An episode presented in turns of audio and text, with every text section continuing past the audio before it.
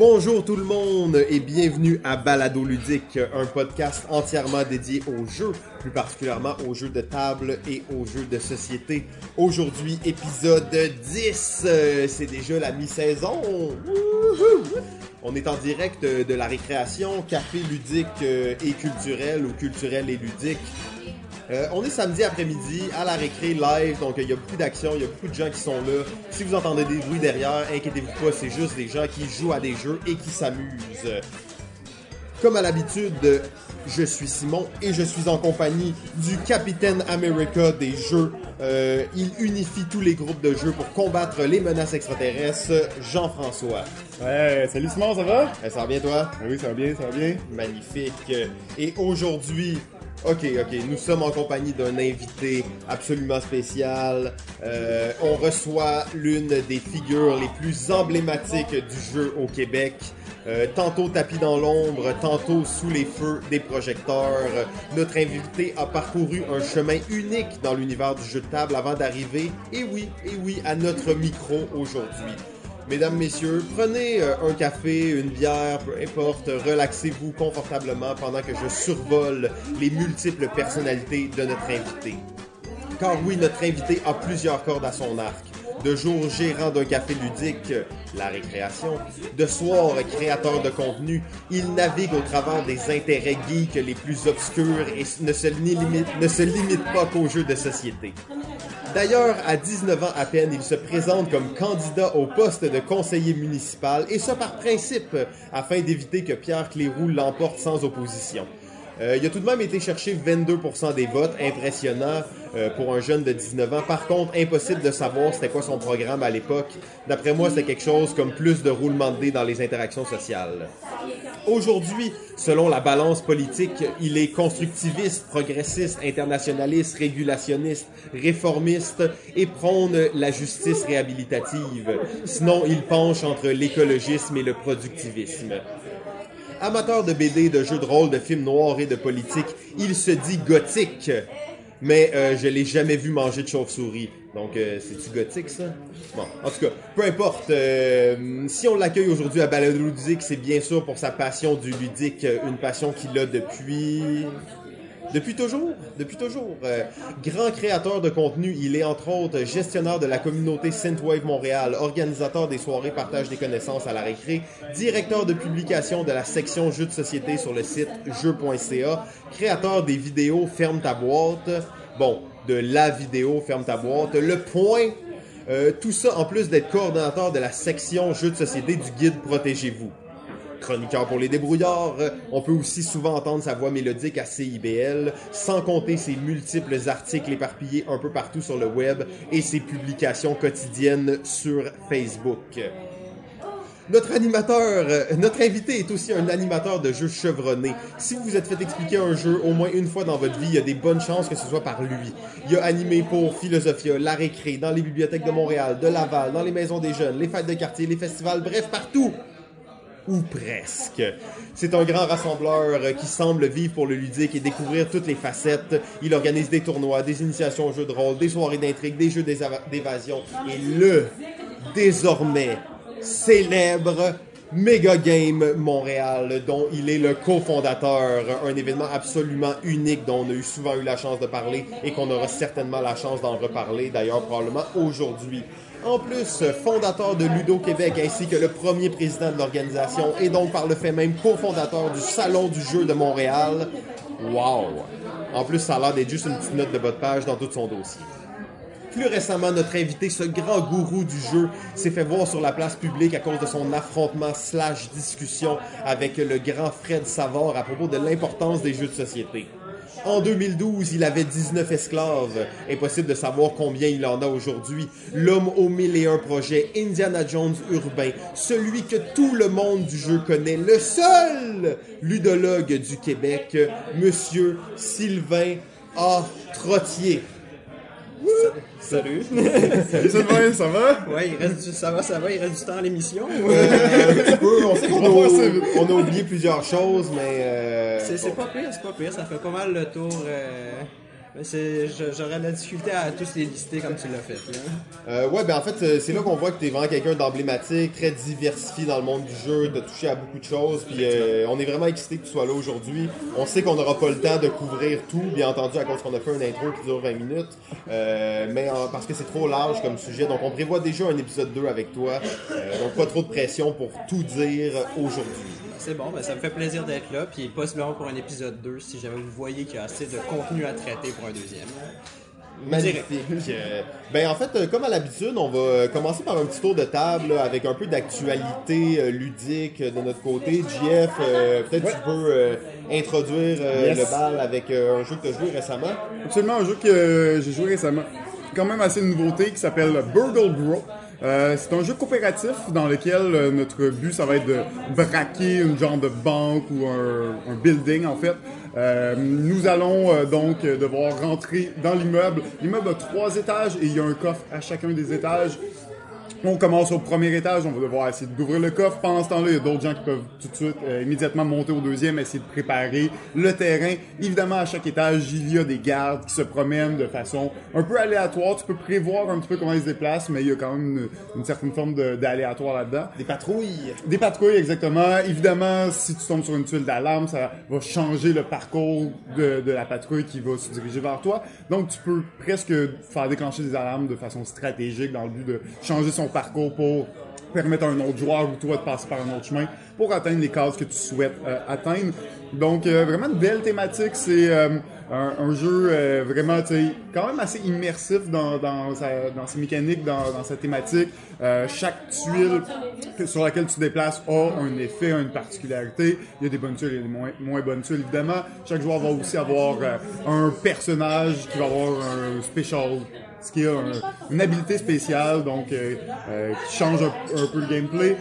Euh, vraiment intéressant comme truc. Euh, évidemment, donc euh, notre but ça va être d'ouvrir le coffre à chacun des, des trois étages et quand c'est fait, de monter sur le toit pour se faire euh, récupérer par l'hélicoptère qui nous attend. euh, le Quand même épique. c'est- ouais, exactement. Donc c'est vraiment, euh, vraiment une belle thématique, assez originale. On, on est dans le action point system, là, dans le sens que tu vas faire un certain nombre d'actions parmi les suivants euh, dans le jeu. Donc pas un système, euh, un système assez classique au niveau des, des, des coops, mais beaucoup aimé ça. Vraiment une belle dynamique, vraiment euh, une belle interaction entre les joueurs aussi. euh, comment des fois c'est mieux de se séparer sur les étages parce que plus on est sur un étage, plus le garde va se déplacer. Le garde de ton étage se déplace à la fin de ton tour. Donc si on est trois sur le même étage, il se déplace trois fois. Alors si t'es tout seul, ben, il se déplace juste une fois par tour. Donc il y a toute une dynamique d'essayer de jouer avec comment les gardes se déplacent pour les contourner, bon, ne pas se faire voir euh, par eux. Donc, vraiment beaucoup apprécié ça. Euh, assez original, c'est tout nouveau. La boîte est tout petite, mais compacte. Euh, donc, et c'est pas une... pas une compagnie qui vend de l'air, vraiment, c'est très très compact comme jeu. Donc moi je recommande fortement, surtout pour les amateurs de coop et ceux qui aiment quand même une thématique assez originale. J'avais, quand même un peu du jamais vu là, si on veut dans, dans ce genre de jeu. Donc euh, ça c'est le jeu Burgle Bro. Ça fait penser un peu à V Commando quand t'en parles. Euh, Est-ce que c'est proche ou... Euh, c'est assez, loin. Assez loin. Euh, en effet, Vicomendo va ressembler un petit peu plus, à mon avis, à des jeux comme Zombicide. Euh, Ouais, donc des jeux plus... C'est plus léger un peu, tu dirais. plus léger un peu. Ouais, ouais, exactement. Moins de, moins de particularités, moins de petites règles, plus accessible, tu sais. Vicomendo est plus dans la lignée de Zombicide, c'est du gamer, un peu plus avancé. Burgle Brawl, bon, on peut être euh, un petit peu plus familial. Reste pas, euh, reste un- une coche au-dessus, c'est du familial plus, là, disons, euh, dans d'autres termes. Magnifique. Euh, Sylvain, toi, as-tu une petite nouveauté à nous présenter? Quelque chose de spécial? Quelque chose d'unique? Ouais, c'est ça. euh, ben, je vous ai justement apporté une copie parce que. Oh! Parce que, Il ouais, sort ça de son sac. Euh, malheureusement, on est audio, mais... Ouais, c'est ça, on peut le montrer aux téléspectateurs. Ah ouais, c'est magnifique. J'attends, le jour où vous serez à la télé puis vous aurez votre émission. Mais ouais, j'ai apporté Château Aventure. Ouh, tout droit du sorti de Cannes. Ouais, effectivement. Donc j'ai, eu droit à une petite copie qu'on m'a prêtée en exclu. Donc euh, je suis bien content d'avoir pu le tester hier soir parce que je voulais pouvoir faire mon hipster ludique puis vous amener un truc vraiment tellement exclu que vous faites comme ah je suis jaloux. Euh, ouais, ouais, non, effectivement, là, euh, ça a l'air vraiment cool. Tu nous en parles un peu. Ouais, Euh, c'est ça un jeu de rôle? Parce que là, tout le monde dit c'est comme un jeu de rôle. là. Ben, en fait, euh, ouais, on peut le rapprocher d'un jeu de rôle, mais la façon que le jeu a été pensé, réfléchi, conçu, on s'approche beaucoup plus des point and click. Là, je sais que ceux qui ont moins de 30 ans sont sûrement perdus en- quand je dis point and click. Euh, si je dis Monkey Island, peut-être qu'il y en a qui vont s'y retrouver un peu plus. Mais on remonte plus loin que Monkey Island. En fait, on y va vraiment dans les jeux text-based. Je sais pas si vous avez déjà joué à Zork. Police Story. Ah, ça, j'ai pas joué par contre. Ok, ouais, mais tu sais que tu donnes l'action Larry Laser, Sh- Laser Shoes. Ouais, mais encore là, t'as des graphismes. Ok, on là, c'est- vraiment au text-based. Ok, ok, ok. Donc, comme Zork, euh, qui est pas mal emblématique, en fait, c'est. euh, Les, les, les- pour ceux qui connaissent pas rapidement ce genre de jeu-là, c'est du jeu où tu avais juste une interface euh, avec du texte. Oui. Juste du texte, puis euh, c'est une description de la salle. Euh, par exemple, ça dit Tu es dans un bureau, euh, il y a une fenêtre et il y a un placard. Puis là, ben, toi, tu tapes sur ton clavier, genre, examiner placard. Puis là, l'ordinateur, si c'est dans son euh, dans ses codes, il va te répondre, puis il va te dire ben c'est un placard avec euh, telle particularité. Puis tu as une aventure comme ça qui peut être dans n'importe quel univers. Il faut que tu tentes de t'en sortir. Parce que souvent, vu que c'est un truc par ordinateur, puis que les commandes tu les connais pas tant que tu les as pas tapées, souvent tu vas taper des trucs qui fonctionneront pas ou tu Oui, absolument. Ça, c'est un peu frustrant, des fois, de ces jeux-là, parce que t'es comme... Tu sais, des fois, c'est juste la façon dont tu vas l'écrire, là, tu sais, un mot qui est un peu différent. Tu sais, euh, des fois c'est examine, des fois c'est regarder, tu sais, c'est tout bête, mais ça, l'ordinateur va accepter un puis pas l'autre. Euh, mais ce jeu-là, en fait, c'est ça. Il y a un joueur qui joue l'ordinateur, Ok. puis les autres joueurs, en fait, se trouvent à tour de rôle à lancer une commande. Donc vraiment, ils lancent une commande. Donc par exemple, euh, aller euh, salon. Puis là, le- l'ordinateur va dire, euh, vous allez dans le salon, et il va lire un descriptif du salon. Le joueur suivant va dire, ah ben, observez tel truc. Puis c'est vraiment, il faut qu'il le dise comme des commandes. Est-ce qu'il y, a- il y a des commandes précises qui Oui. doivent être dites? Ouais. Puis, euh, ok, ok, fait qu'ils reprennent vraiment cet esprit-là. Là. C'est ça, moi je l'ai joué du côté de l'ordinateur, puis euh, je faisais exprès de. J'ai pas compris ta commande. Oh! Mais c'est bien rigolo. euh, J'ai j'ai pu faire trois scénarios. euh, dans la boîte, il y a 12 scénarios différents. Donc en fait, en termes de matériel, c'est juste un. euh, là, il ouvre la boîte, là, là, il ouvre la boîte, ça s'ouvre comme un livre, pratiquement. Ouais, la, la boîte est, vraiment petite, c'est la taille d'un petit, petit livre. là. Dans le fond, dans la boîte, la seule chose qu'il y a, c'est un gros livre. C'est une boîte en forme de livre qui tient un livre. Hey, c'est. ok, c'est vraiment juste un livre. C'est hein. vraiment juste un livre. Au début, tu as, bon, les explications du fonctionnement qui sont assez simples, en fait, avec la liste des commandes Oui. euh, Qui normales qui existent, mais il peut y en avoir des, des spéciales sur un scénario. Puis ensuite, ben, tu as un scénario euh, qui se fait en euh, quelques pages avec les différents lieux listés et euh, ce qui se passe quand les joueurs annoncent telle action. Et là, ils ramassent des objets, puis là, les objets sont dans l'inventaire. Donc, si les joueurs veulent consulter leur inventaire, ils vont dire, par exemple, menu inventaire. Puis là, tu vas. L'ordinateur toi, tu gardes ça en note? C'est ça. euh, c'est ça, l'ordinateur prend en note euh, ce qui a été fait jusqu'à présent. Il y a même un système de sauvegarde. Ah Donc ouais. les joueurs vont dire sauvegarde est partie. Puis selon le scénario, ils ont un nombre de sauvegardes limité. Ah. S'ils meurent, ben ils, peuvent recommencer la sauvegarde ou recommencer au tout début. Euh, que puis c'est s'ils ont utilisé toute le leur sauvegarde puis ils meurent, ben ils sont rendus comme au bout de leur euh, possibilité. Puis un système de scoring. Donc pendant la partie, tu peux demander ton score, ça donne une idée de ta progression. Voilà. On est vraiment dans une simulation d'un jeu vidéo text-based. C'est vraiment ça. Le côté jeu de rôle, ouais, tu tu, tu le Ouais. mentionnais. Euh, effectivement, on pourrait le faire vraiment comme un jeu de rôle puis oublier l'idée de, tu sais, genre, vraiment, système, là, de- vraiment nommer l'action que tu fais, tout ça, puis comme dans un jeu de rôle, dire, ben, je vais aller explorer le truc, tout ça. Euh, c'est tout à fait possible, mais je pense que l'intérêt du jeu, c'est d'essayer de rester le plus proche. Il est fait comme ça, là. Il est fait comme ça. Il est c'est ça. fait pour ça, là. Voilà. Donc, euh, ouais, c'est. En quelque sorte, ça peut être une introduction à des jeux de rôle pour ceux qui en ont jamais fait. Euh, L'idée, justement, d'un maître de jeu qui connaît toute l'information, puis de joueurs qui annoncent leurs actions, puis qui ont les résultats. Mais il n'y a pas de lancer de dés, il n'y a, pas de- il y a pas de fiche de personnage. On est vraiment dans du très simple. Tu as une aventure à résoudre. Puis quand tu joues avec un groupe, ben, le groupe au complet joue un seul personnage qui est dans l'aventure. Comme si on jouait Ah, un bonhomme dans l'écran, puis qu'à tour de rôle, on se passait le clavier d'ordinateur Ouais. pour rentrer la commande. Ok, ok, ok. C'est ça.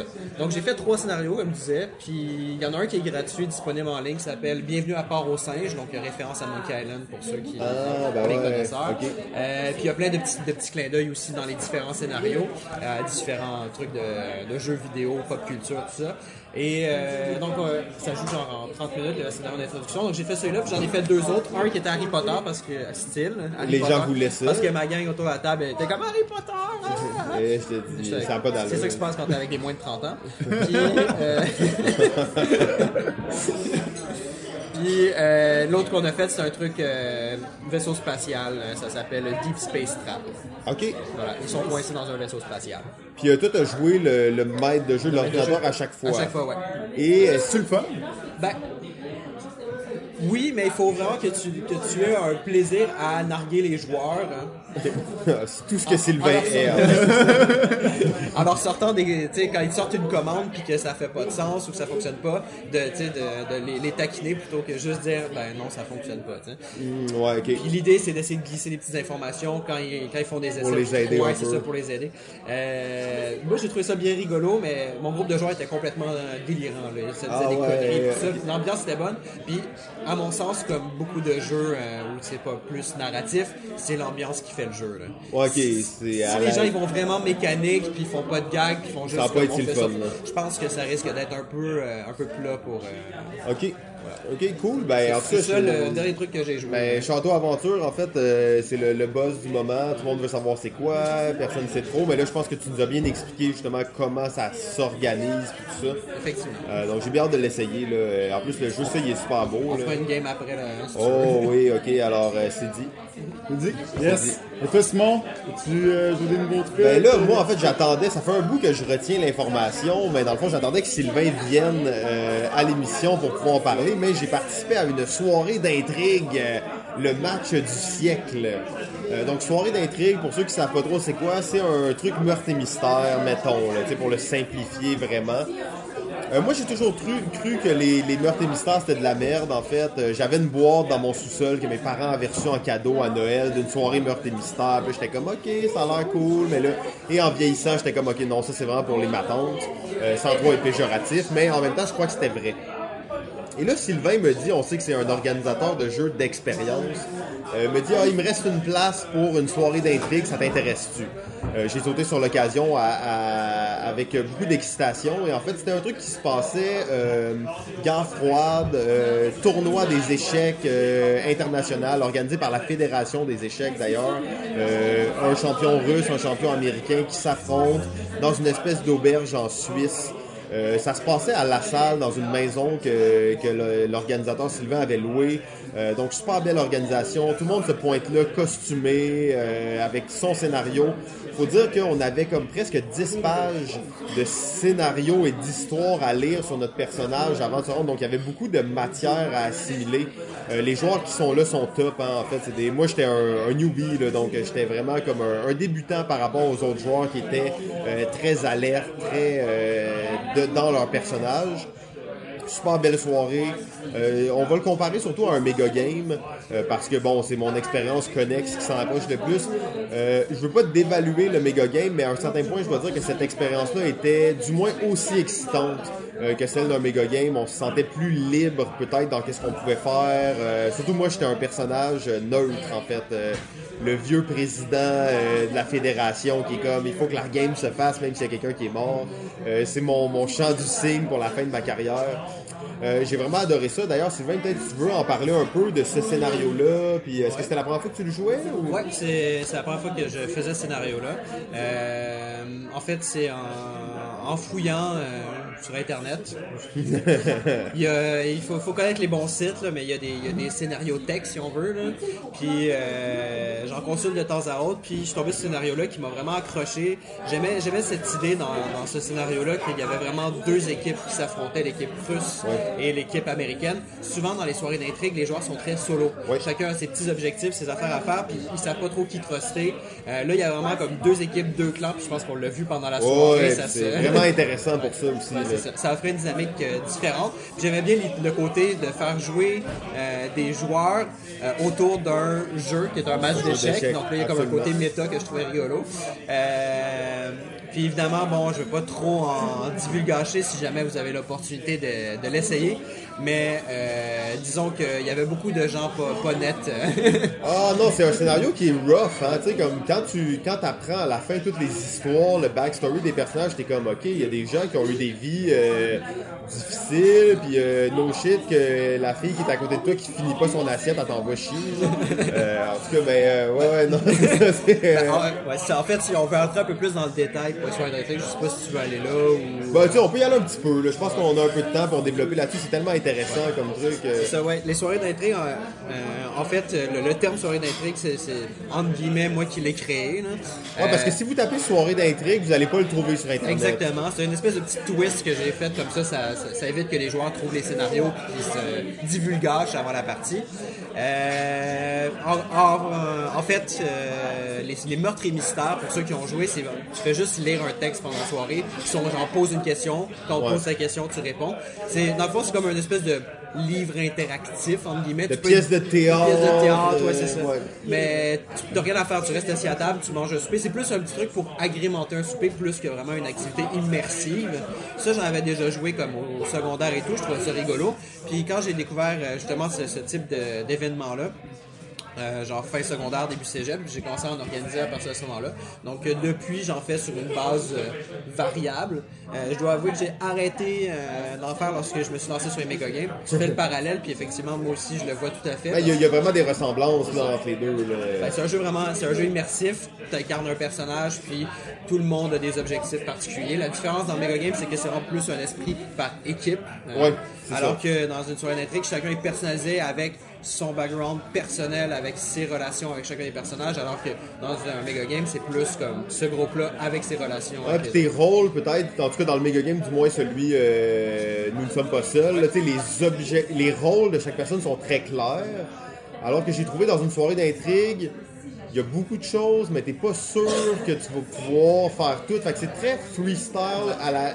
Tu décides un peu, emmener, tu me disais, il y a une bibliothèque, tu peux y aller, tu sais, juste pour chiller là, puis il y a des livres à lire, puis il y a des choses, mais tu peux faire un peu de n'importe quoi, c'est très simulation si on veut puis comme t'es es très libre dans qu'est-ce que tu vas décider de faire puis avec qui tu vas parler puis comme comment tu vas C'est moins scripté, j'imagine, que ben, une soirée meurtre et mystère où tout est écrit. ah ben ça, ça c'est vraiment moins stressé ouais, c'est ça. C'est en fait, ouais, euh, la soirée d'intrigue, il y a vraiment une histoire, un scénario, une base qui est construite, puis euh, des événements prévus dans la soirée entre guillemets. Puis, euh, en fait, pour moi, c'est ça qui est drôle, c'est que euh, je travaille dans le fond sur le scénario à l'avance, puis le soir même, je fais juste regarder le show tu guillemets. sais pas nécessairement comment ça Je va sais pas comment ça va venir. Je sais qu'il y a des avenues, des...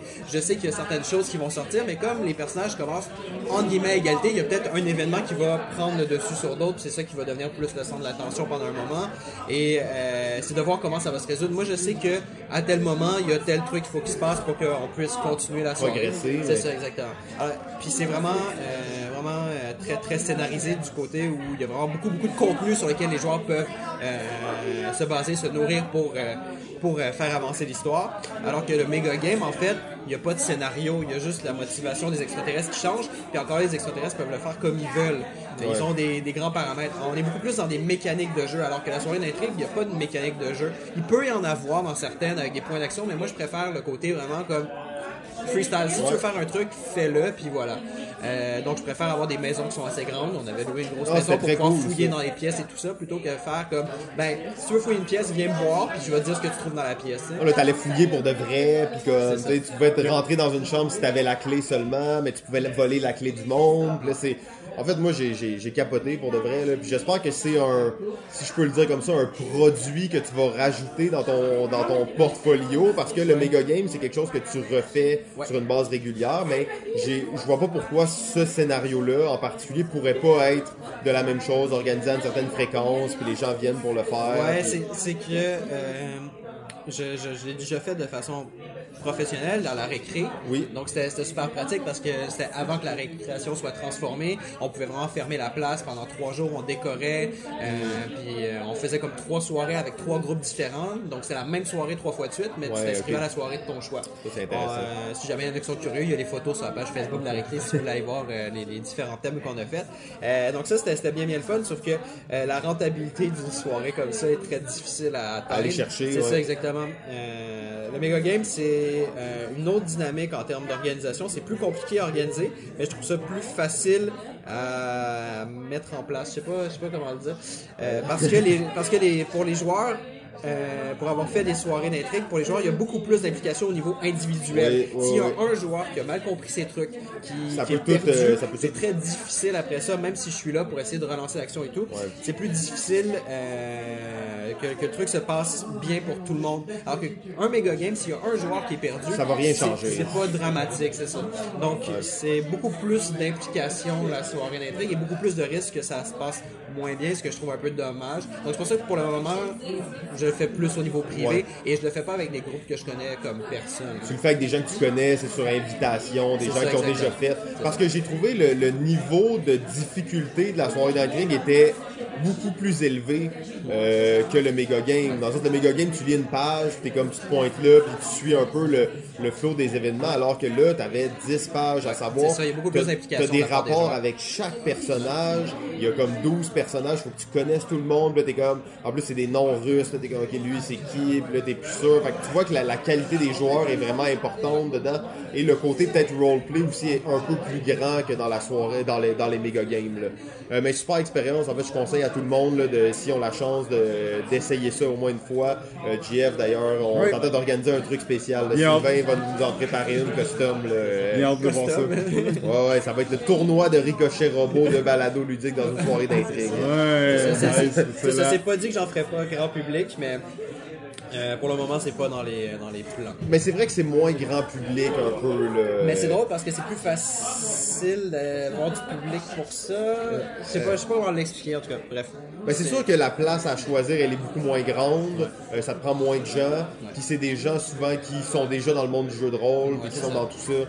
Euh, ouais. Mais je pense qu'on a comme déjà euh, Ouais, entamé, c'est- on a entamé, la, ouais, c'est la- ça. la portion entrevue alors qu'on parlait de l'actualité. Mais euh, on va y aller peut-être avec une première question euh, qui fait, qui nous met dedans. Là, tu sais. Ben oui, ben c'est parce que dans le fond, on, on a, euh, on t'a présenté comme un ludologue. Ah oui. Euh, le tantôt. seul Le ludologue. seul ludologue, mais on, qu'est-ce que ça, ça veut dire quoi? Qu'est-ce que ça veut dire être un ludologue dans la vie là? C'est quoi être un ludologue? Ok. Euh, en fait, il faut que je raconte pourquoi euh, on me surnomme le ludologue. Je pense que ça va permettre de mettre les choses en perspective. Donc, euh, en, en fait, j'ai j'ai commencé euh, il y a peut-être deux ans. Ben, J'en avais déjà fait, mais j'ai commencé à faire des, des chroniques radio. Euh, vous avez- tu l'as mentionné dans l'intro. Mélodieuse Ouais, voix. ouais, c'est ça, ma mélodieuse, ma sensuelle voix et tout.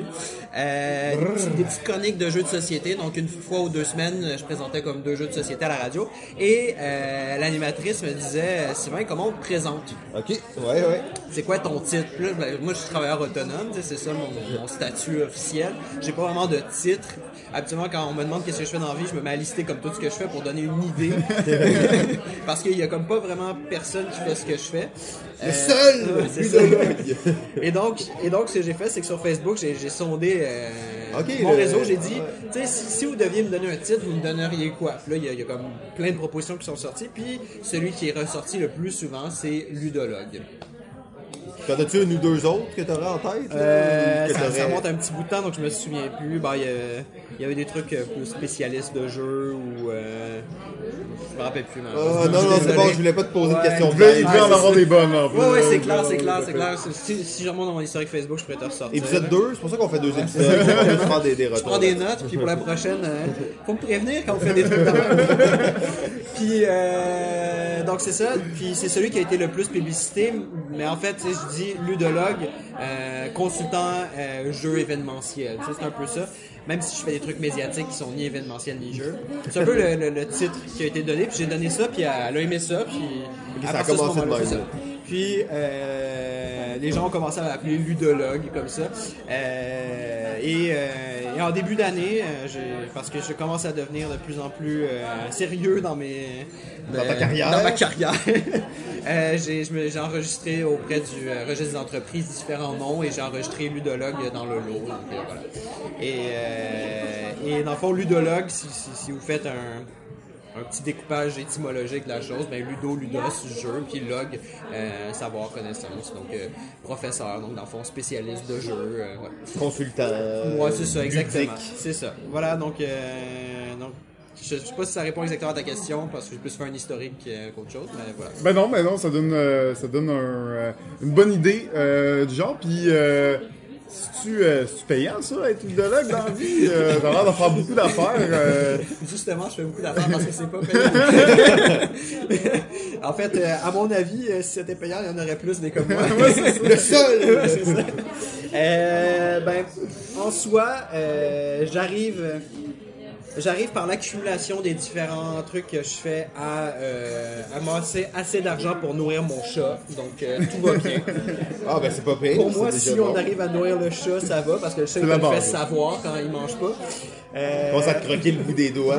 C'est ça, vois justement qu'il te manque comme des bouts Ouais, d'orteil. c'est ça, exactement. il t'engueule aussi pendant la nuit.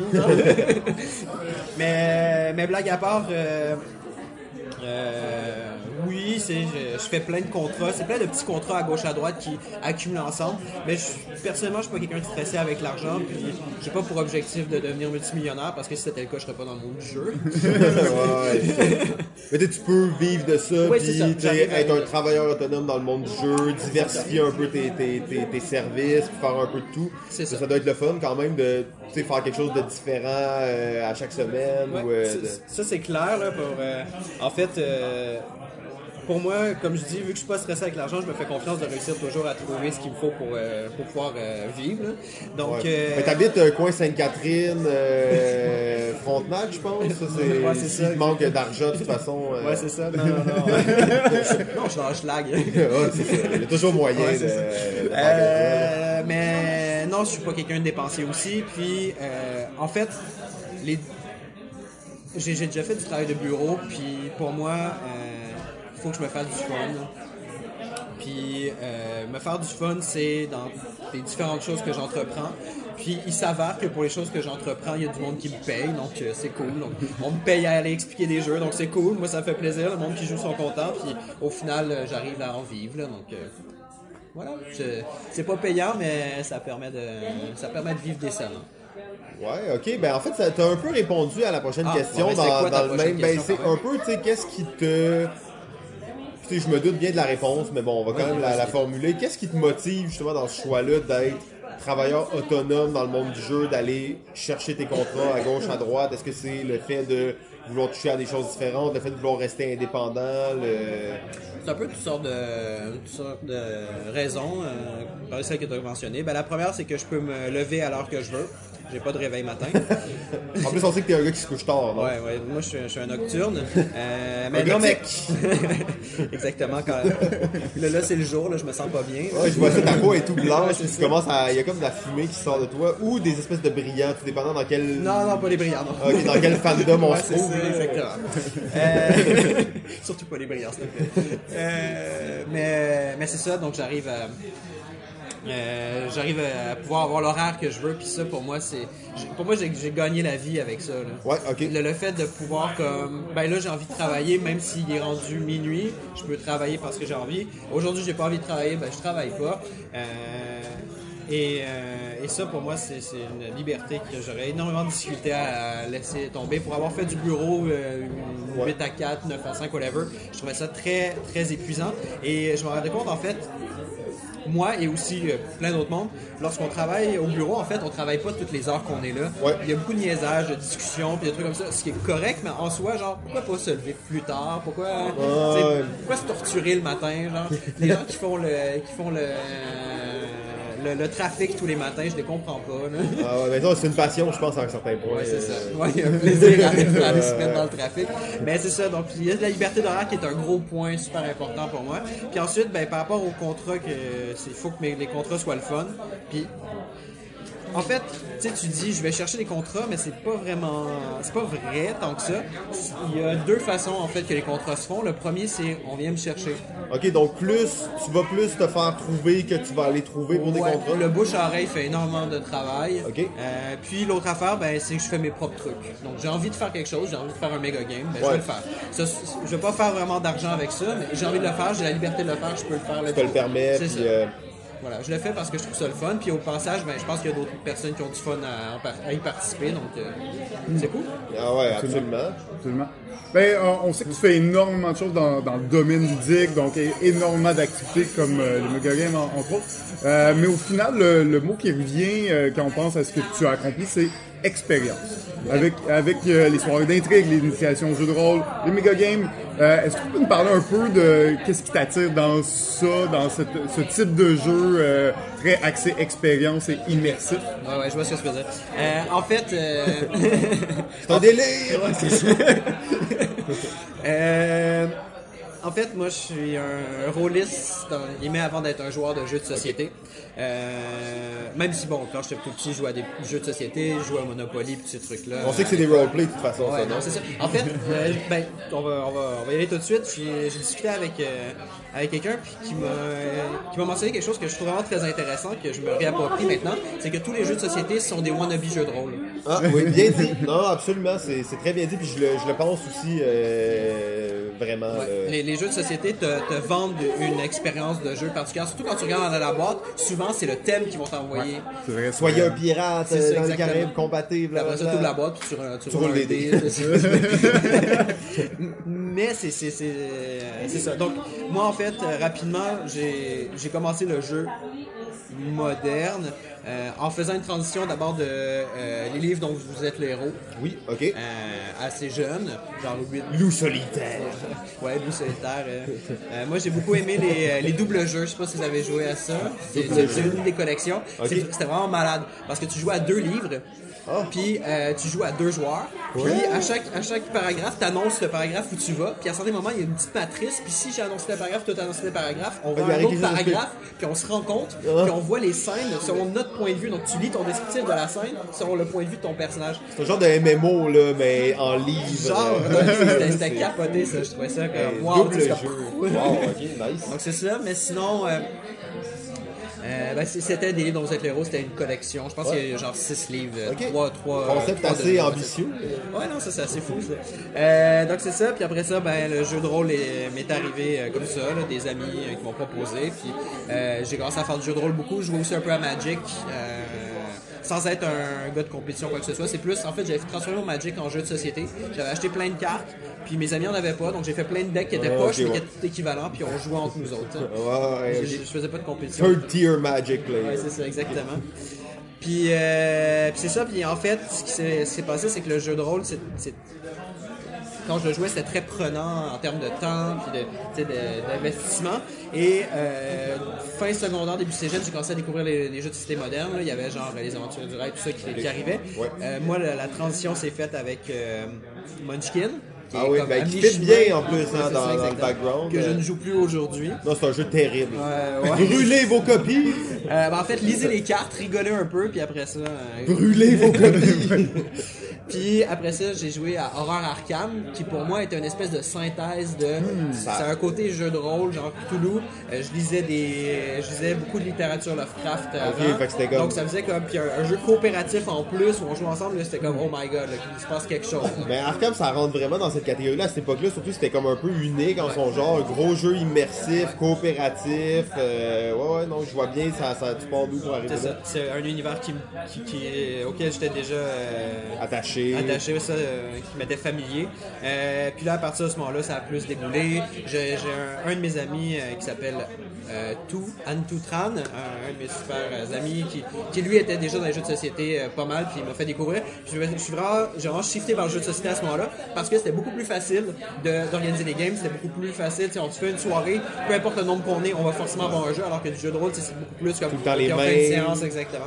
Puis là, j'ai commencé à faire des jeux de so- euh, des soirées de jeux de société euh, chez ma copine à l'époque, dans, dans le sous-sol de chez ses parents. Puis Ah, ouais. c'était c'était une gaming zone, là. on avait une console de jeux vidéo, puis on jouait à des jeux de société. J'ai commencé à me faire une collection. Puis, Ça devait sentir le sébum, hein?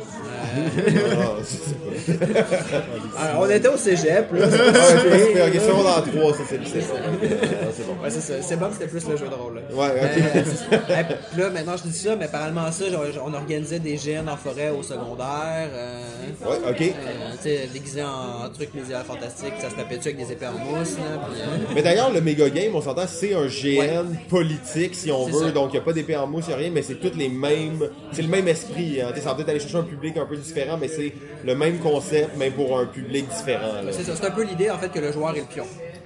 Exact. Non, c'est. Je sais que toi, t'es un genre de, de marionnettiste qui ne joue jamais. J'ai jamais vu Sylvain jouer à un jeu, mais je l'ai vu être GM, expliquer Ouais, des c'est jeux. Juste- être un genre de maître de l'ombre. C'est ça, tu sais, quand, quand tu le vois se pointer, genre dans ta room dans un méga game, tu sais que c'est massif ce qui se passe. Ouais, il tu sais. quelque chose de Tu spécial. sais que c'est sérieux, là. je sais, vous me spotez maintenant. Ouais, on le sait, là. Ouais, la, la, dernière game qu'on a faite, là, je suis passé, puis là, t'as fait, oh, oh, il se passe quelque chose. Ouais, shit, Sylvain, centre de, au centre de l'action. Sylvain joue jamais. Ramassent les GM, font un meeting privé, je suis comme, oh tabarnouche, qu'est-ce qui se passe? C'est un peu méta, ça. Penser sur comment les maîtres de jeu gèrent le truc pour savoir Mais, ce qui euh, pourquoi jouer à ça sans être méta, là? Ouais, non, je sais, je sais.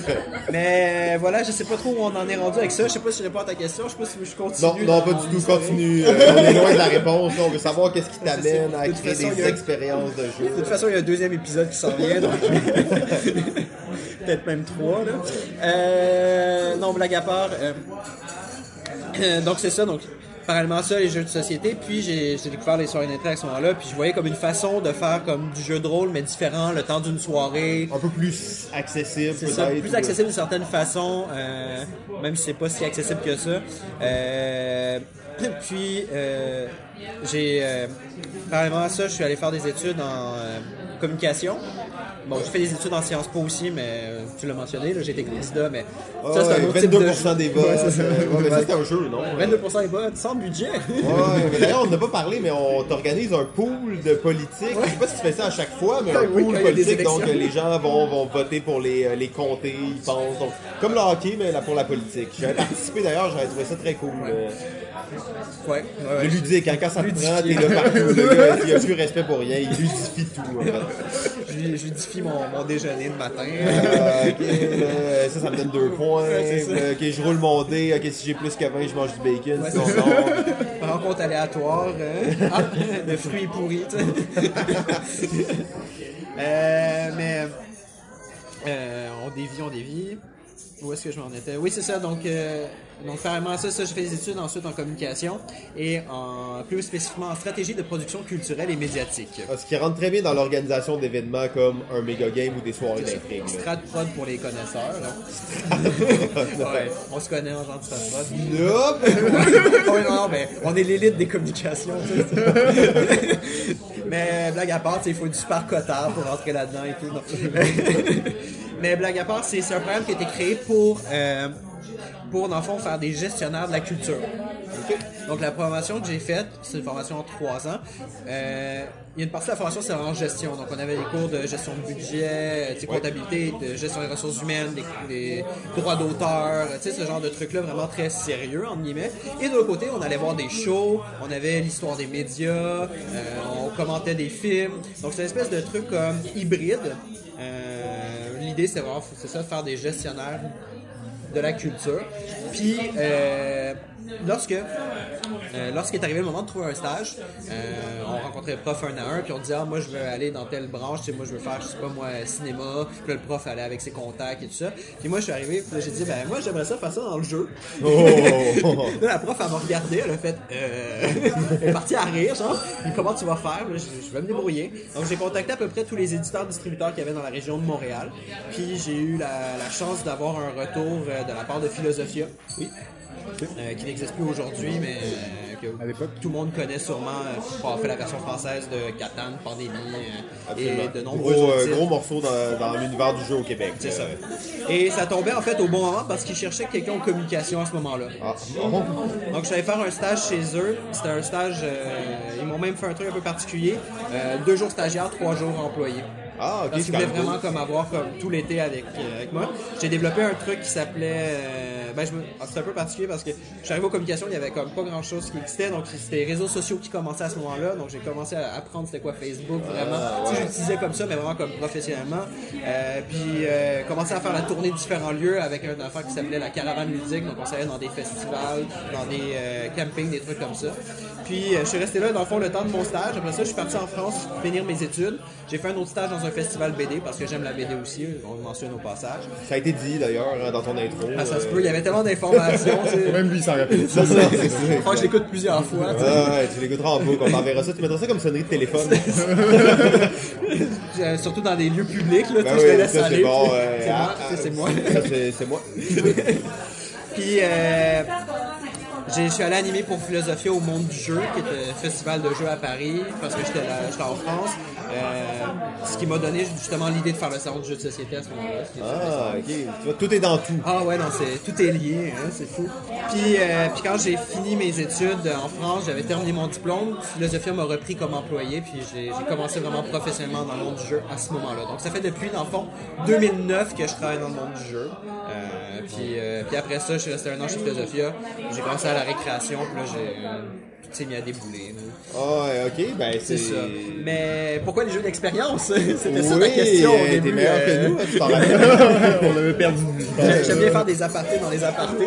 Parenthèse dans parenthèse dans parenthèse. Euh, donc euh, les jeux, les jeux euh, d'expérience. Pourquoi les jeux d'expérience? Euh, Ben comme je l'ai mentionné rapidement, ben les tout jeu de société est un jeu de rôle qui se, ben c'est un wannabe jeu de rôle. Euh, puis pour moi en fait, l'important, euh, parce que j'organisais des événements avant de, tu sais, des événements comme de, des fêtes ou des trucs Des comme ça, festivals, des- des soirées de J'ai fait- jeux. J'ai fait un peu de sortes d'affaires, pas forcément de jeux, mais ça peut Ah, être des soirées comme des gros parties à plein de monde. Des soirées de euh, sadomasochisme? Euh, ça, on en discutera à l'épisode 2. puis, euh, puis en fait, je me, rends- je me suis rendu compte euh, quand, euh, peu importe ce que je fais comme activité, comme truc, le, tu sais, le but c'est que le monde ait du fun, que je me fasse du fun. Mais qu'est-ce qui te reste d'une soirée? C'est l'expérience que tu as acquis, c'est le souvenir que tu en as. C'est, euh, et donc pour moi, le plus important, c'est le souvenir que les gens gardent de l'événement qu'ils ont fait. C'est ça que je trouve trippant avec les jeux d'expérience, c'est que c'est quelque chose qui revient beaucoup dans les discussions. Tu peux en parler pendant des mois d'un C'est méga game là. C'est ça, tu sais, euh, tout ce qui s'est passé, toutes les interactions qu'ils ont eues, puis tu sais, genre le bagage, tout ce que ça t'a apporté, puis, puis le partage après, en fait, est plus le fun que le jeu en soi, à mon avis. Une soirée d'intrigue, c'est très stressant quand tu le joues, t'es dedans, puis c'est une fois que le débriefing, le moment où on s'assoit, puis on raconte, ah, moi j'avais tel secret, tel truc, puis là tu fais, ah, Quoi, ok. toi, c'était ça, pis là. ça- Le moment de la révélation et du partage est pour moi le bout le plus important de l'expérience du jeu. Euh, pendant le jeu, tu es tellement dedans, si tu vraiment si t'embarques, que t'as pas trop le temps d'en profiter. C'est le après, tu sais. Si tu t'arrêtes un instant pendant la soirée pour dire Hey, c'est cool, tu sais, je suis en train de faire ça, ça, t'es en train de manquer ce qui se passe, donc t'as pas le temps de. Donc voilà. Donc pour moi, il y a vraiment cette idée de euh, qu'est-ce qu'on en a tiré, puis qu'est-ce qui reste avec nous par la suite. Ben, en fait, euh, je dois te dire, euh, premièrement, félicitations parce que tu as répondu à la question et c'était une réponse euh, magnifique, en fait. Euh, il a réussi, là, à rapper, Ouais, ça, à donner une vraie réponse qui fait du sens, puis qui est une réponse à une question qu'on s'attendait à ce que tu puisses pas répondre. Parce que c'est Ah, ouais, une question c'était- vague, tu sais. C'était la question piège, il y en a encore d'autres comme ça. Euh, il en reste, mais Il là, en reste euh, plein, mais on a le- plus le temps. Le, le Euh, temps file, euh, on passe Déjà? directement à la suite. On est déjà comme à 55 minutes. Euh, ouais, ça, ça passe très vite. Euh, on peut peut-être y aller juste avec celle que tu as identifiée, peut-être? Ben écoute, on, Ah, on vas-y, parle, vas-y en euh, rafale, puis je vais essayer d'être. On, y va en rafale. Ouais. ok. Non, mais on parle beaucoup du méga game euh, depuis tantôt. On l'a pas vraiment introduit, nous, on, l'a- on en a parlé un petit peu Ouais. dans les derniers épisodes.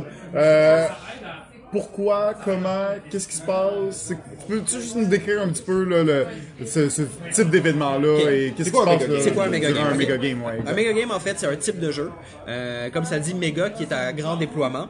Euh, c'est un jeu de type GN, grandeur nature, mais qui a la particularité de vraiment intégrer des mécaniques de jeu de société. Donc, généralement, quand je le décris, je dis c'est un jeu à la croisée entre un jeu de rôle grandeur nature, un jeu de société démesuré et une simulation géopolitique. Et donc, en fait, les joueurs s'ins- dans le- euh, peuvent entrer dans toutes sortes d'univers.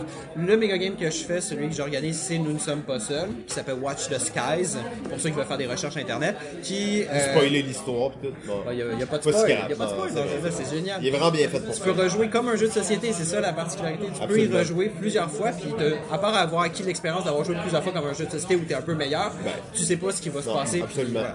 Euh, puis c'est ça que je trouvais intéressant de faire une soirée d'intrigue. Une fois que tu l'as joué, ben, tu connais l'histoire. La soirée d'intrigue, c'est plus dur à rejouer. C'est comme revoir un film, tu sais, tu sais ce qui va se passer. Oh, tu exact. Alors que le méga game, il est très, C'est les joueurs qui font le euh, film. très rejouable. Donc c'est ça. Puis euh, donc il y a un côté rejouabilité, il y a un côté démesuré, il y a un côté mécanique de jeu de société, euh, et euh, il, y a une il y a un côté vraiment euh, gros bordel en fait. C'est un chaos. Euh, heureusement, je suis pas seul pour euh, pour le gérer pendant la journée. J'ai une équipe d'à peu près une quinzaine de mètres de, de mètres de jeu. 15 mètres de jeu, faut dire. Quand on dit méga game, là, il y a 15 mètres de jeu, là, donc Ils sont attribués à des postes particuliers, puis, euh, puis qui gèrent vraiment des trucs précis. Puis en fait, notre job, je la vois vraiment comme on a un cadre, Euh, et on s'assure que le, le truc tient, tient la route. Puis les joueurs, en fait, font ce qu'ils veulent dans ce cadre-là. Ça peut éclater assez vite. hein. Ouais, mais on, a- on, a- on essaie toujours de s'assurer que ça part pas dans le n'importe quoi, que, que ça reste quand même possible. Puis on- le jeu aussi se nourrit de ce que les joueurs font. Donc, donc les joueurs, s'ils ont des idées qui sont pas dans les règles, qui viennent nous voir, qui nous proposent, puis on va essayer de trouver des façons de l'intégrer. Parce que l'histoire, c'est vraiment les joueurs qui la font. Nous, on fait juste s'assurer que le truc tient la route. Et donc, c'est ça un méga game. Je sais que c'est très obscur, c'est très difficile à se figurer tant qu'on l'a pas essayé. C'est pour ça que je vous invite à venir l'essayer un moment donné. Euh, Quand? Quand?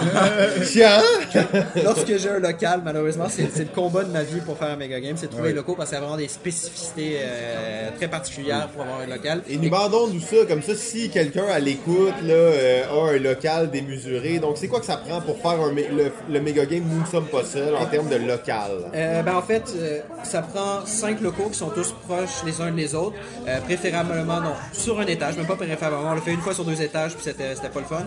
Et euh, les cinq locaux, un taille double classe minimum, deux tailles classe minimum et deux tailles salle de réunion minimum. C'est ce qu'il nous faut en termes de locaux et de l'internet. de l'internet. Il faut de la connexion Wi-Fi. Parce qu'on a un outil de gestion avec un. Une application, Ouais, il, y a, il y a du temps, puis il y a des nouvelles qui passent. Ouais, il y a un fil de nouvelles en temps, en temps réel et tout ça, réel. ouais, c'est ça. Donc Mais- euh, l'appel est lancé. En fait, hein, si vous avez ce genre de locaux sous la main, écrivez-nous. Si vous voulez acheter une copie de site, écrivez-nous aussi.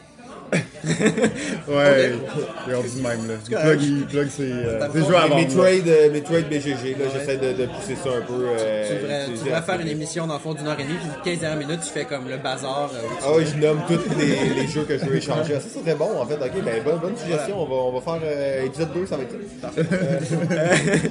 Euh, tu sais quoi tes autres questions? C'était censé être en rafale, mais on a Non, pas non, du non, non, on y va, on, Ouais, là, c'est le tu vas, temps. pas, tu vas pas te sauver de ton top 10. aussi Non, exact, on veut le connaître, on top, top, top, top, top, 10! Euh, vous me connaissez un peu, les gars. On sait que tu respectes pas les règles, qu'un respecte pas les rebelle, on le sait Ouais. tout ça. Moi, oui. je suis un salaud, donc j'ai pas sélectionné 10 jeux. J'en ai sélectionné 40! Trois épisodes. Euh, en fait, j'ai pas fait un top 10, j'ai plutôt fait un top 10 de style de jeu, puis j'ai j'ai glissé un, un, un ou deux jeux qui se rapprochent de ça. Ok. Ça vous va? Ben là, il va falloir faire ça, mais en vitesse, là. euh, Ben, il y en a, j'ai pas de 1 à Les as-tu 10. mis en ordre? Non, ben non, il y a pas d'ordre, mais j'ai une- un ordre ici. Ah non, non, regarde. Rebelle jusqu'au bout. Numéro 10! Ben, je vais aller dans l'ordre de ma liste. Ouais, ben, les jeux de rôle au Oui. sens large. Parce que, tu sais, je sais que le top 10, c'est censé être des jeux de table. non, non, il n'y a, pas de- y a pas de règle pour ça, par exemple. hein. Ouais, Euh, ben, les platformers de 8 bits. Non. Ben, en fait, le jeu de rôle au sens large, autant, euh, autant sur papier, euh, autant des trucs vraiment plus, tu sais, très sérieux avec une fiche et tout, que des trucs vraiment plus improvisés. Ok. Euh, je suis vraiment un gros fan de jeux de rôle, euh, autant les jeux vidéo, euh, Baldur's Gate pour ceux qui ont joué, ou. Mass Effect. euh, cette idée justement. Très large, d'histoire, de, narrative, de narratif, là. de- Ouais, ben, c'est, ouais, ça. Les jeux de rôle, euh, j'aime ça. Je, je, je fais des games aux deux semaines sur une base régulière, puis j'essaie différents trucs. Euh, voilà. Est-ce que ça vous va? C'est, c'est assez court. Absolument. Ça nous va, mais c'est triste parce que là, j'aurais mille questions à te poser là-dessus. Ouais, on n'a pas beaucoup parlé, puis tu sais, on sait que l'éventail des, des jeux de rôle en ce moment, tu sais, du D&D, oui, il commence à être connu, mais il y a vraiment pas juste ça, là, Ça fait longtemps que j'ai joué à Donjon Dragon, ça doit faire au-dessus de 10 ans. Ben, c'est ça, exact. puis on que t'as des groupes fixes, t'as des groupes où tu fais des campagnes qui vont durer sur des années, t'as des groupes où tu vas faire juste des soirées uniques. Ouais. Euh, donc, euh, ben, malheureusement, euh, malheureusement, Deuxième épisode, c'est ça? deuxième épisode, on n'a pas le choix, on n'a pas le choix en fait. Euh, de, euh, deuxième type, euh, j'en ai, j'en ai parlé tantôt, mais je, je vais mentionner, c'est les livres dont vous êtes le héros, parce que c'est, c'est un peu la base, c'est ça qui m'a lancé. Euh, Il y avait les, je sais pas si vous avez déjà joué ça, c'est pas tout à fait les livres dont vous êtes mais c'est les livres aventures, genre euh, La Tour au sang péril ou des trucs comme ça, les- Oui, le truc au sang machin. Là. Absolument. C'était des j'ai livres joué à illustrés. ça quand j'étais jeune, c'était vraiment cool ça. T'avais pas de fiche de personnage, c'était juste comme pour que tu fasses tes choix, puis des choix, t'essayes de faire les bons pour T'as des compléter. mini-jeux dans, des, dans chacune des pages. Il y a des trucs vraiment comme des c'était intéressant quand même, oui, Puis si on veut rapprocher ça des jeux de société, ben, euh, ceux que je trouve qui se rapprochent beaucoup, il y a Sherlock. Ah, un Ouais, classique à l'émission. Ouais. Euh, ouais, Tales of the Arabian Nights Oui, aussi. absolument, ça rentre très Pour bien moi, c'est. euh, ouais.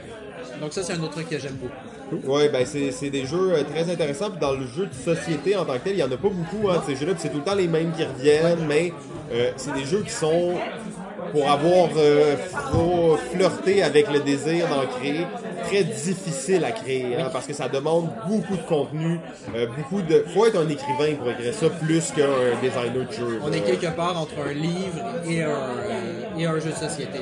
Un livre dont vous êtes le héros. Mais d'ailleurs, Tales of the Arabian Night, là, ça c'est une nouvelle édition, celle qui est disponible sur le marché. Je sais pas si c'est encore disponible, mais la, la boîte noire et tout. Avant, il y avait une version dans les années 80. euh, C'était fait par Gallimard, je ne me trompe pas. Puis ça avait un look d'un jeu dont vous êtes le héros, euh, d'un livre dont vous êtes le héros. Puis c'était écrit en haut le jeu dont vous êtes le héros, avec- au lieu de le livre dont vous êtes le héros dans le haut. voilà.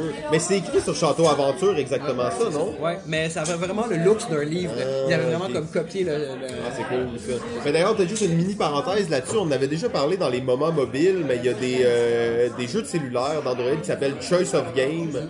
Et c'est vraiment ça, c'est des histoires interactives, mais tu sais, on parle de 400 000 mots et plus, euh, où justement tu vas faire des choix qui sont super intéressants. Je trouve que c'est une façon comme plus, mais pas plus moderne, mais euh, Ouais. de réactualiser le genre. C'est super intéressant, donc euh, checkez ça. J'en profite pour rebondir là-dessus très rapidement pour co- conseiller Creatures Such As We, qui est un jeu euh, de téléphone narratif qui est vraiment le fun.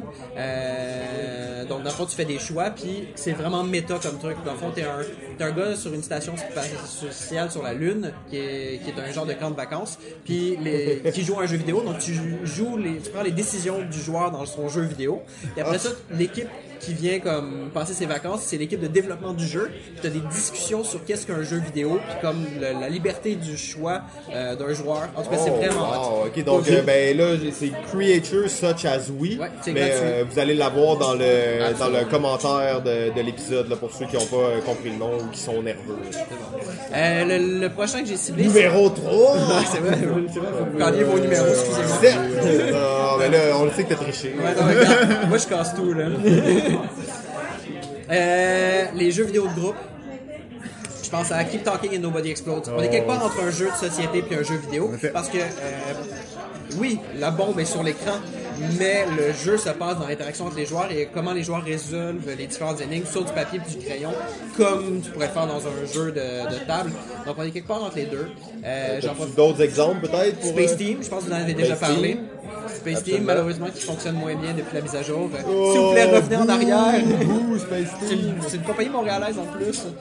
Et est-ce que, mettons, tu connais les Jackbox Party? Ouais. Est-ce que tu rentrerais ça On là-dedans pourrait le rentrer dedans, effectivement. Jackbox, c'est un bon exemple. Je pense aussi à Eon Altar, euh, qui est un jeu où tu jeu d'aventure médiévale fantastique. Tout le monde joue sur l'ordinateur, mais ton, euh, ton contrôle et ta fiche de personnage est dans ton téléphone. Puis tu as des choix euh, que tu fais que seul toi vois sur ton téléphone. Ouais, ça c'est vraiment cool. Des fois t'as des trucs secrets qui vont te dire comme ben check là, lui il est en train de te mentir ou tu sais quelque chose de même puis là t'es comme ça dit dites-le pas à personne. Puis là, tu fais des deals avec des NPC mais comme tu le dis pas au monde qu'est-ce que t'as fait. C'est euh, très intéressant, malheureusement, je trouve qu'ils n'ont pas poussé le truc jusqu'au bout. J'attends de voir d'autres jeux qui utilisent ce système-là. Ouais. Malheureusement, Ion Altar s'est arrêté à. Je pense qu'ils n'ont pas assez de financement, je sais pas quoi. Mais... Ah, mais Ion Altar, ça feel vraiment, euh, tu sais, jeu euh, d'aventure fantastique classique, mais on pourrait amener ça à un truc juste, justement un peu plus peut-être politique ou tu sais, Ouais, d'espionnage ou euh, qui serait vraiment On intéressant. parle beaucoup de- d'hybridation du jeu de société, du, euh, de l'univers mobile, de l'univers. euh, Moi, ça m'intéresse beaucoup. Ben, ça. je pense que c'est une voie d'avenir. C'est, on se dirige vers ça. Euh, donc oui, je suis pas mal sûr qu'on va voir plein de nouvelles initiatives, plein de nouveaux jeux dans ce genre-là qui vont reprendre cette idée-là, puis euh, vont pousser le domaine parce qu'il y a énormément d'innovations possibles. Et ça commence à être de plus en plus accessible, plus facile de disons, créer des, des applications tout comme ça. Plus en plus de monde le font, donc euh, vraiment cool euh, de, de voir ça absolument aussi. Ah, puis c'est intéressant, ouais, c'est un genre que moi aussi j'adore. là, tout, là. Euh, mon autre, euh, je sais pas si vous voulez dire numéro. Numéro 6 Je sais plus où on est rendu. Non, mais là, Euh, j'ai j'ai mis les jeux méta. Euh, euh, je pense. euh, genre de game, j'ai perdu. euh, ouais, ouais, ouais, ouais, mais je pensais plus à, au Nomic. Je sais pas si vous connaissez. Nomic. Nomic, en fait, c'est développé par un universitaire. Euh, c'est un universitaire, en fait, qui a pris un jeu. Puis il s'est dit, tu sais, si j'enlève les dés, si j'enlève les pions, si j'enlève le board, si j'enlève euh, les visuels, si j'enlève, qu'est-ce qui me reste? Il me reste des règles. En fait, un jeu de société, c'est quoi? C'est un paquet de règles auxquelles les joueurs se soumettent. Pourquoi est-ce que le jeu, ce serait pas de changer les règles? OK. et donc, Ouais. le, le Nomic, c'est un jeu où les joueurs euh, s'amusent à, euh, à transformer le jeu au fur et à mesure en créant des nouvelles règles. Au début, on sait pas qui va gagner ni comment. On pourrait définir, tu sais, si on joue une game là, pour gagner, ça me prend 1000 points. Là, tu pourrais dire, ok, ben, à chaque fois que, que- que- que quelqu'un réussit à faire passer un de ses, une de ses règles, il gagne un point. Y a un système de vote pour ça ou... C'est au joueur de définir. Ok. Tu modifies les règles. Tu peux prendre une base. Souvent, le mec, tu prends une base et tu la transformes. Mais tu pourrais partir le blank. Euh, ouais. C'est vraiment comme mille et une blank Ben, cards. c'est ça, ouais, c'est ça, je l'ai listé aussi dans ce type-là. Ouais, c'est c'est ça, le jeu des, des mille, mille une cartes blanches. Ouais. C'est un peu le même esprit. Je vous dirais, euh, tu sais, euh, on est au Québec ici, ce jeu-là a été renommé au Québec, ça s'appelle Carte Blanche Héritage. Ah. Donc euh, en vente euh, sur le magasin de balado ludique, euh, donc euh, Vous vendez des cartes. Carte Blanche Héritage. Puis je glisse aussi We Didn't Play Test. euh, Ouais, We Didn't Play Test alors. Qui est une version plus simple. Où dans le fond, le jeu, il n'y a pas de jeu, mais Il se crée au fil des cartes que tu vas jouer des règles. c'est n'importe quoi. Puis je trouve ça très très drôle et très fun en fait de jouer sur le jeu. Euh, puis j'aime beaucoup la réflexion derrière qu'en fait un jeu c'est juste un paquet de règles. Puis que c'est exactement comme notre vie en société où on suit un paquet de règles puis on s'y soumet tous. En tout cas, Non, bien, pourrait développer euh, là-dessus, euh, plus en ouais, détail, dans- mais- vous pourrez suivre euh, cette discussion-là dans la prochaine vidéo de Ferme ta boîte. Ouais, probablement que c'est un sujet que je vais traiter, effectivement. Euh, j'ai mis ensuite jeu immersif, mais je pense qu'on a beaucoup parlé. Là. Je pense les soirées d'intrigue, méga game, même si au final, j'ai jamais joué. Incroyable. Ce gars-là, c'est un voyeur. C'est un voyeur. Je pense aussi aux jeux d'évasion. Ouais, ben, J'ai- J'aime beaucoup le concept des jeux d'évasion, même s'ils sont pas tous fun, même s'ils sont pas tous bien construits, j'aime le concept de jeu d'évasion. Autant jeu d'évasion que t'es dans une salle que un jeu d'évasion sur ordinateur, parce que en fait Crimson Room, s'il y en a qui veulent jouer, c'est un peu considéré comme le le premier des jeux d'évasion sur ordinateur. Euh, vraiment, t'es enfermé dans une salle, puis il faut que tu sortes. là. C'est un petit jeu flash. Puis en jeu de société. En jeu de société, ouais, Unlock, euh, j'aime bien. Ouais. J'ai- J'ai j'ai du fun avec Unlock et j'ai joué. il est poli, il est poli. Ben, c'est qu'ils sont variables les scénarios. Il y a des scénarios que, j'ai eu beaucoup de fun, d'autres que j'ai fait comme. Ouais, bof, bof. Et, euh, voilà. Euh, sinon, j'ai mis les. les- Numéro 4! Je sais pas où on est rendu. Les jeux casse-tête. Euh, je Les pense- jeux casse-tête. Ouais, je pense là-dedans à Ricochet Robot, Ouais. qui est un casse-tête de groupe. Ben là, T'es-tu un champion les de Ricochet de Robot? logique. Euh, je, Les jeux de logique. Ouais. Euh, je veux, je veux- non, je veux pas me prendre ce titre-là, même si, euh, même si je me débrouille assez bien, là, je veux pas. euh, Oh. Parce que je sais qu'il y a énormément de gens qui s'autoproclament champions. puis je suis pas dans Ah les- ouais, tous, tous les gens qui passent à Balado ce programme champion. Ouais, mais donc, moi, je me euh, proclame- tournoi, Ouais, tournoi moi, je pas champion. Je pense être un bon joueur, mais je me proclame pas champion. Là, il nous fait des clins d'œil, puis genre, moi je suis top, parce qu'il a son badge, son chandail, Ricochet Robot dans le mais, je- mais dans les jeux de casse-tête, je pense aussi aux énigmes en général. Jeux d'énigmes, Les jeux d'énigmes. euh, euh, je pense aussi aux trucs tout con, les, tu sais, les jeux d'anneaux. là, J'allais dire les casse-têtes en bois, là, Ouais, c'est ces trucs-là. C'est des anneaux qui sont, euh, qui sont imbriqués les uns les autres, de les défaire. J'aime ça, ce genre de truc-là. là. Ça, me fait, ça me fait triper, je sais pas pourquoi. Là. Voilà. De ton côté, Indiana Jones qui Ouais, vient te reprendre ça. Indiana Jones urbain, t'as Indiana Jones urbain, ben, moi j'ai trouvé ça sur ton, ton site, ta, ta présentation qui était présentée comme telle. Ouais, c'est correct. J'invente rien, moi. Ouais, je suis, non, je suis tout à fait d'accord avec pas mal tout ce que tu as dit au début. là. Je réécouterai pour être sûr que je suis vraiment d'accord avec toi. mais- Euh, sinon, j'ai mis les jeux de société Legacy. Oui. C'est assez nouveau, j'en ai pas joué beaucoup. J'ai fait Pandemic saison 1, je suis dans la Pandemic saison 2. J'ai pas encore joué aux autres, mais pour le moment, je trouve ça très intéressant ce jeu qui garde de la mémoire. Euh, ma déception par contre entre les deux Pandemic, ils ont pas fait le pont entre les deux jeux. Puis c'était une super belle occasion de faire Non, comme t'as un jeu de société et tu fais une progression vers un autre jeu. Ton héritage d'un jeu vers l'héritage du suivant, ça aurait été, pour moi, ça m'aurait tué. Là. J'avoue que ça aurait en plus sûrement pas été. À la limite, t'es pas obligé de faire que tu sais, c'est la suite puis tout ça, mais tu sais, juste quelques éléments que tu reprends, des personnages peut-être, des choses comme ça. Ça aurait été super intéressant. Que si t'as pas joué au 1, tu fais un setting de base. Comme dans un jeu vidéo où t'as pas joué au 1, c'est pas grave, voici ton setting. Tu vois ton, ton background de Mass Effect ici qui parle. là. Exactement. Mais je suis d'accord avec toi, surtout que ça s'appelle saison 2. Oui. C'est comme. Il manque peut-être juste ce petit quelque chose là. là. Euh, les jeux en temps réel, Space Alert, euh, c'est un gros, un gros kick pour moi. Euh, Five Minute Dungeon, euh, j'aime beaucoup. À l'époque, je jouais à Atmosphere.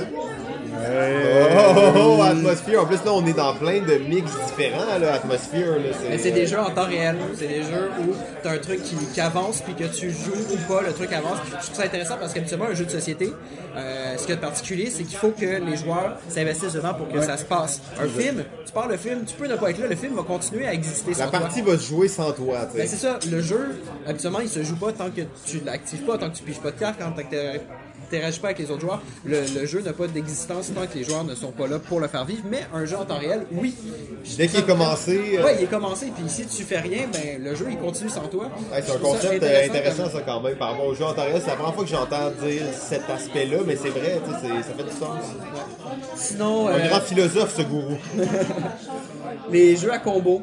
Euh, je sais pas pourquoi ça me fait triper, là, genre Dominion, Innovation. Oh, ouais, les jeux de combo Terraforming Mars. certains exactement. Terraforming Mars. Euh, Le, le petit trip de faire comme combiner les affaires puis que ça déboule, pis t'es comme genre. Ouais, moi j'avais fait les jeux d'abus, là, tu t'es devenu full euh, imbu de toi-même, t'es comme, vais faire des combos. Exactement. Numéro 1! Ah, effectivement, t'as bien suivi. Je suis alerte, moi. De toute façon, en post-prod, tu couperas ça, tu mettras genre numéro 1, numéro 2. Euh, Ouais, on va tout réorganiser l'ordre de tes trucs, là. puis on faire va dire des choses que j'ai pas dit. ouais. Euh, les jeux à thème fort.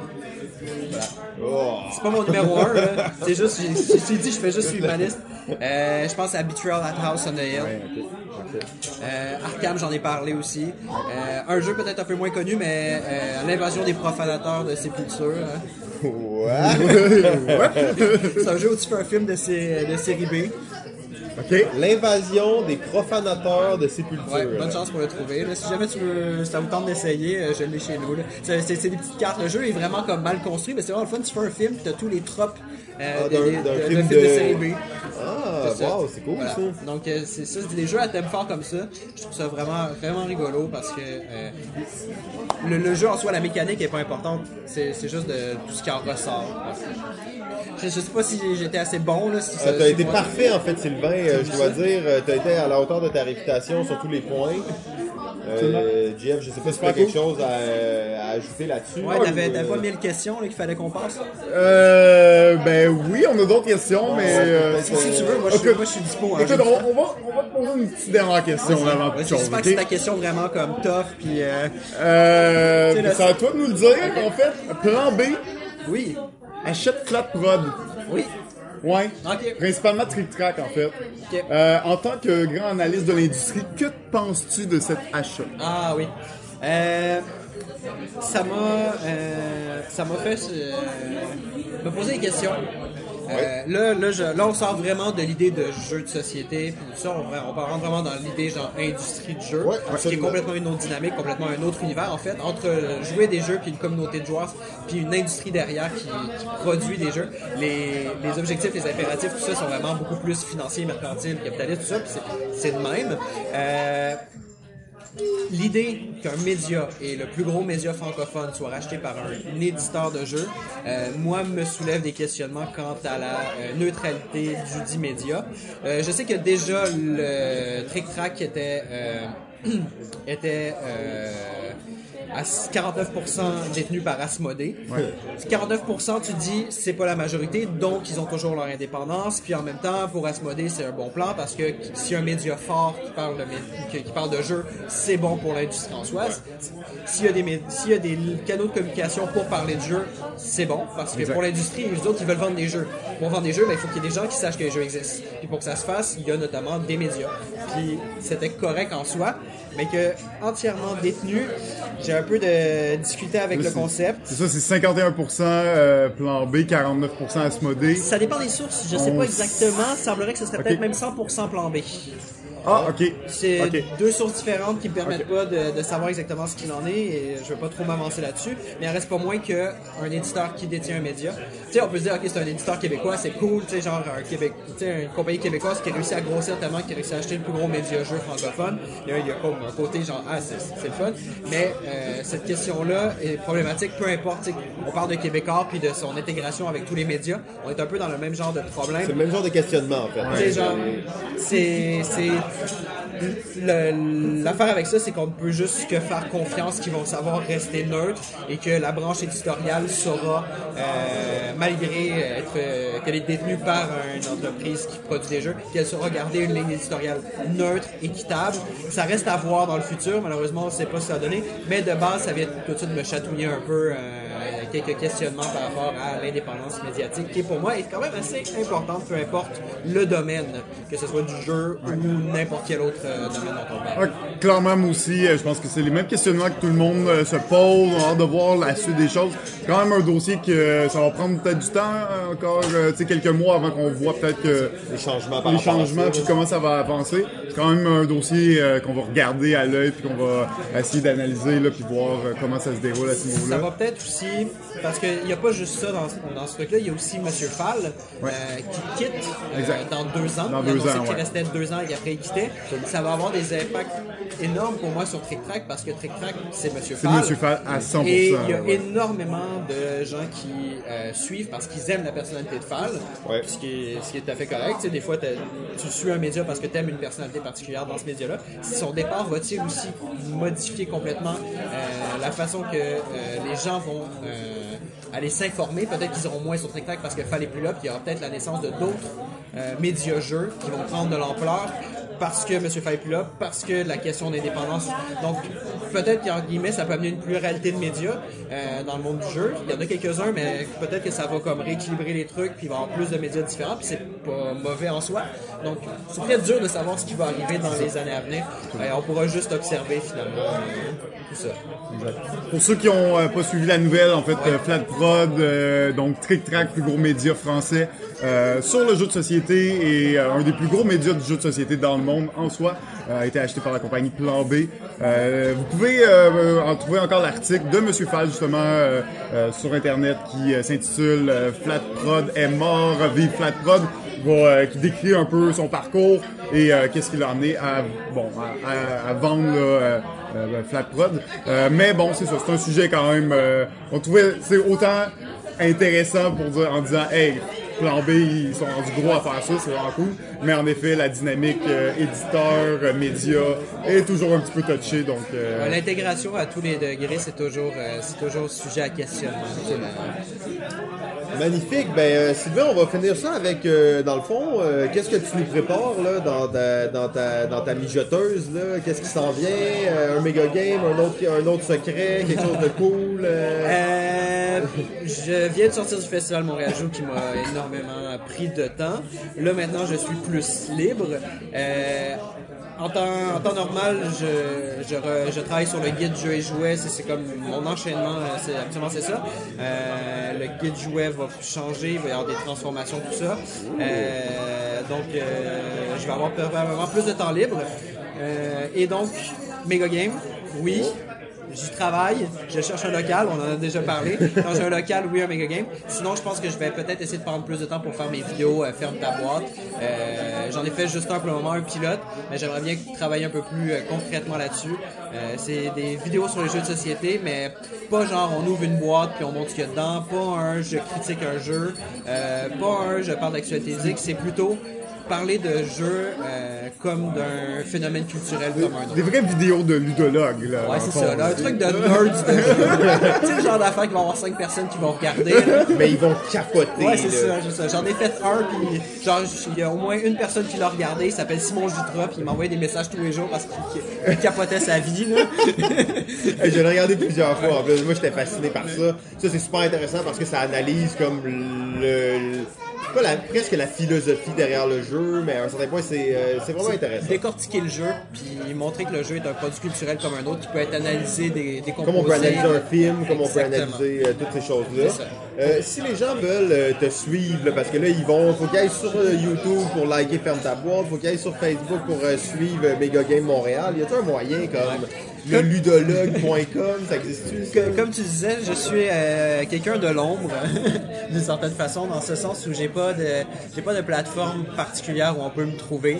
Euh, La nuit, En fait- euh, dans, dans les ruelles sombres de Hochelaga, vous allez le trouver. En fait, suivez-moi pas. Moi, en soi, je pense pas que je suis très intéressant, mais suivez plus les actions que je fais, les activités que je fais. Donc, suivez la page de Mega Game Montréal, suivez la récréation, suivez Ferme ta boîte. C'est plus les, les- les trucs que je fais. Euh, je m'occupe aussi du calendrier geek pour ceux que ça intéresse. Euh, Synthwave Montréal, t'en as parlé, mais ça n'a aucun rapport avec le jeu. En fait, je fais des, je fais des trucs, puis suivez les trucs que je fais, mais me suivez moi, je vois pas trop d'intérêt de faire une page pro sur Facebook, genre Sylvain Trottier le Dologue. Je sais pas trop ce que je mettrais là-dessus, genre. Ok, ben d'abord, au lieu de mettre la page de, de Sylvain dans la description de la vidéo, on va mettre les 40 pages qu'il gère. Fait que là, il va peut-être voir l'intérêt d'avoir juste une page dans laquelle il peut tout ramener ça à la même place. Euh, donc, il y en aura pour tous les goûts, hein, que vous aimez la musique synthwave ou euh, les séances de Shibari dans, euh, Mont- sur Mont-Royal. Vous allez trouver ça. D'ici là, ben, JF, hey, toi, on te suit comment? On me suit sur Balado Ludique. Oui, balado ludique sur Facebook. Alors pour ceux qui voudraient être abonnés directement, je le dis à chaque fois, ça commence à être redondant, mais Stitchers, l'application Stitchers, downloadez ça sur votre téléphone, tapez balado ludique, vous allez nous trouver. Euh, sinon, ben Sylvain, encore une fois, merci beaucoup de t'être déplacé, d'être prêté au jeu avec nous, c'était super apprécié. Ça fait plaisir, c'était bien le fun. hein. Et euh, JF, ben, Oui. pour ta grande collaboration à l'épisode, merci beaucoup. Merci à toi, Simon. Donc euh, à tous, je vous dis à la semaine prochaine. Salut, salut. Nous remercions la récréation de nous avoir accueillis pour cet épisode spécial de Balado Ludique. Nous remercions jeu.ca euh, pour diffuser l'épisode de, les épisodes de Balado Ludique et la musique est une gracieuseté de bensound.com. Tu l'enregistres à chaque fois?